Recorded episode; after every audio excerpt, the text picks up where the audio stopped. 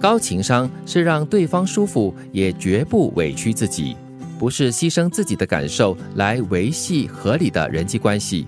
一个真正高情商的人，不需要刻意让别人舒服，更不会委屈自己。嗯，就是要建立一个双赢的情绪管理，就是对方不会感到不舒服，自己也不会受委屈。嗯，哎，这很难呢，有点高难度哦。对啊，你要想出一些方案，让双方或者让多方不会尴尬。又或者是在这样的情况之下陷入一个窘境。嗯，通常可能这是指在工作上的时候啦，尤其是面对一些比较棘手的问题哈，就不要把自己变得好像很卑微这样子，什么东西都要委曲求全哦。如果这样子做的话呢，反而会让对方可能会看不起你，也说不定哦。嗯，你的 EQ 高，表示说呢，你能够让双方都觉得 OK，嗯，可以接受，而不是自己赢或者是对方赢，或者是你处在一个比较低的地方来看向他，或者是讨好他，那这样子。的方式呢是没有办法真正的解决问题的。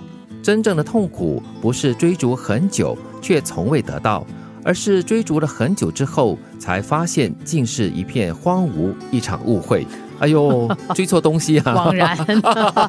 哎，我觉得可能在工作上或者是在感情上哈，有这样子的错误的话，是不知道怎么挽回啊。又或者是一种信念，有些人一辈子就是凭着这样的一个信念活着。哦，比方说武侠片里面，我要报仇。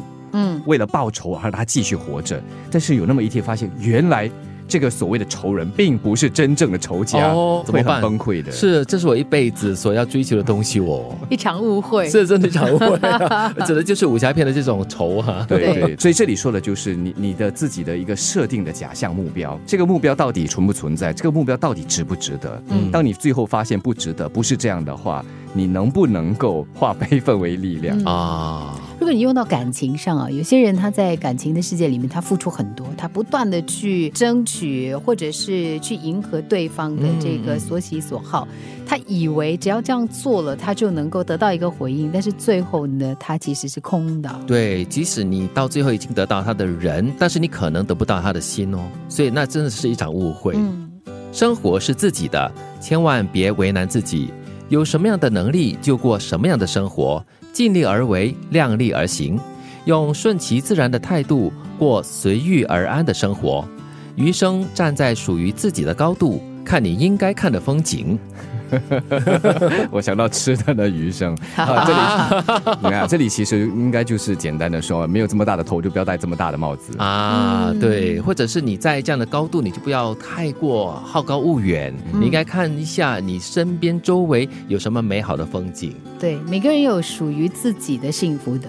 不要去攀比，不要去觉得说哇别人的多好多好多好，然后结果呢却忘了自己可以享受的风景。对，尤其是你在跟人家攀比了过后呢，觉得自己好像什么都做不好，什么都没有办法得到的话，你就会很沮丧啊，或者是自卑心理就产生了，然后从此也对生活失去了各种信心，觉得这样子的生活方式是过得很痛苦的。就让我联想到哈，你买楼买到一个十五层楼的，一眼望去哇，这个无敌。风景，那你不小心上到了三十楼，这你更了不起。我的十五楼怎么办？可是你是到不了的呀。所以这个时候，如果你没有这样的一个心理建设，没还没打这个心理预防针的话，就不要上三十楼了。对，满足于现状，好好的享受这十五楼的风景，也就很好了。但不然的话呢，就搭电梯到走廊那边去晃一晃就好，你不需要完全拥有它。对，高情商是既让对方舒服，也绝不委屈自己。